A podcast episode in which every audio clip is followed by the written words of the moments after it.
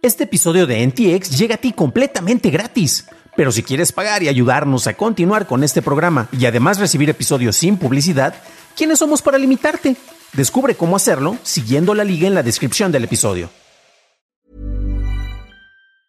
It's that time of the year. Your vacation is coming up. You can already hear the beach waves, feel the warm breeze, relax and think about work. You really, really want it all to work out while you're away. Monday.com gives you and the team that peace of mind. When all work is on one platform and everyone's in sync, things just flow wherever you are. Tap the banner to go to Monday.com.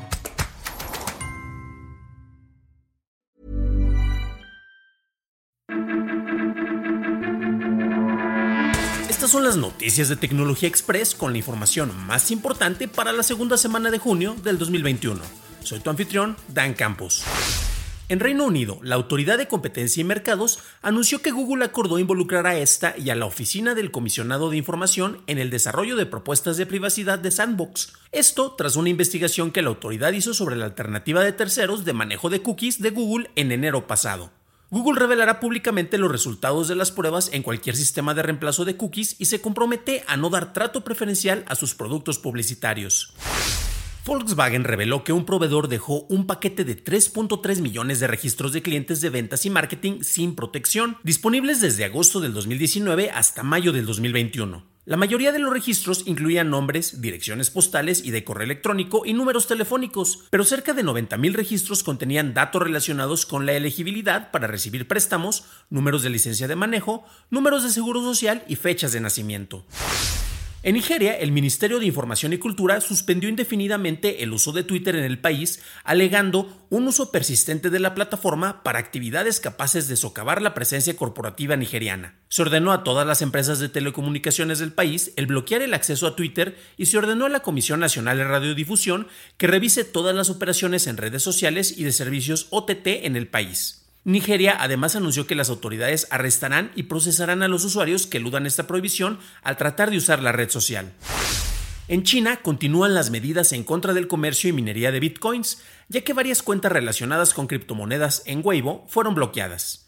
El acceso a las cuentas bloqueadas fue negado con un mensaje que decía que éstas violan leyes y reglas. Por su parte, el Banco Central de China continúa el desarrollo de su propia divisa digital.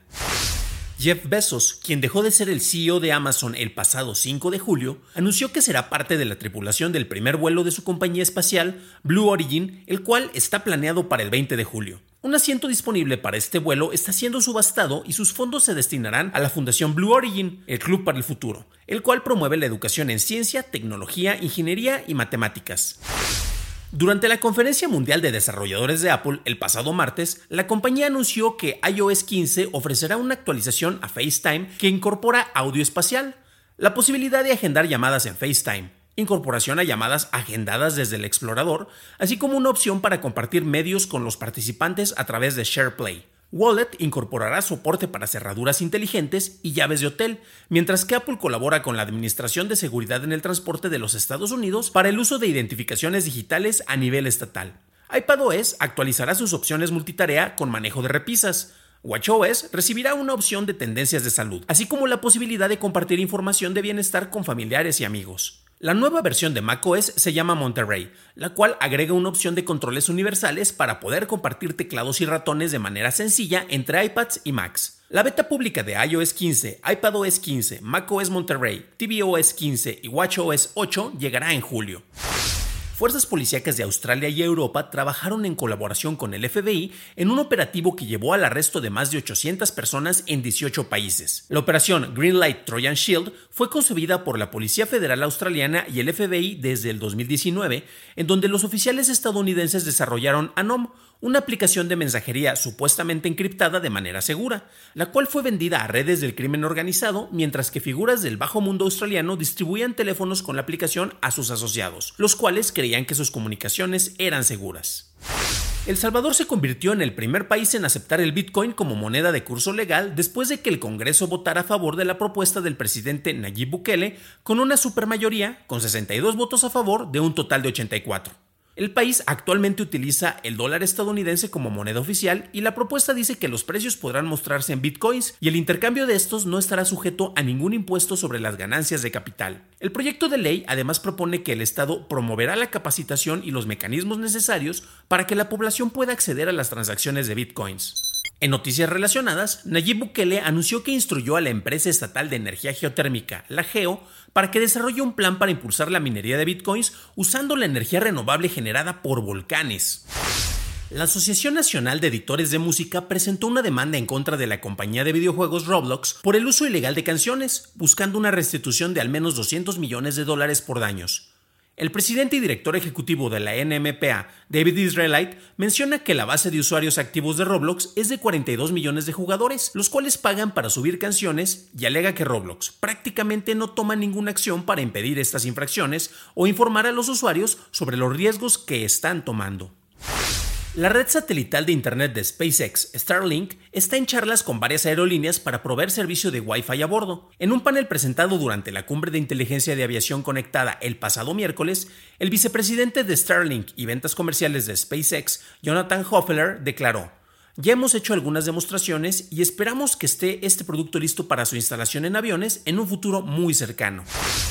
Google anunció sus planes para construir un nuevo cable submarino que conecte la costa este de los Estados Unidos con las Toninas en Argentina, con puntos de conexión tanto en Brasil como en Uruguay. El nuevo cableado contará con 12 pares de fibra y un voltaje mayor en un 20% en comparación con cables previos.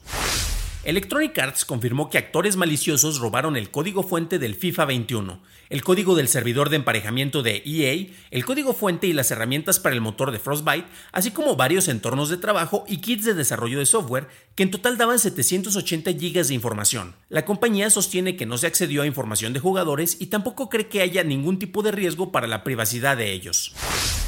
En México, el grupo Abadón ha liberado casi 3 GB de información que fueron obtenidos tras el hackeo a la Lotería Nacional.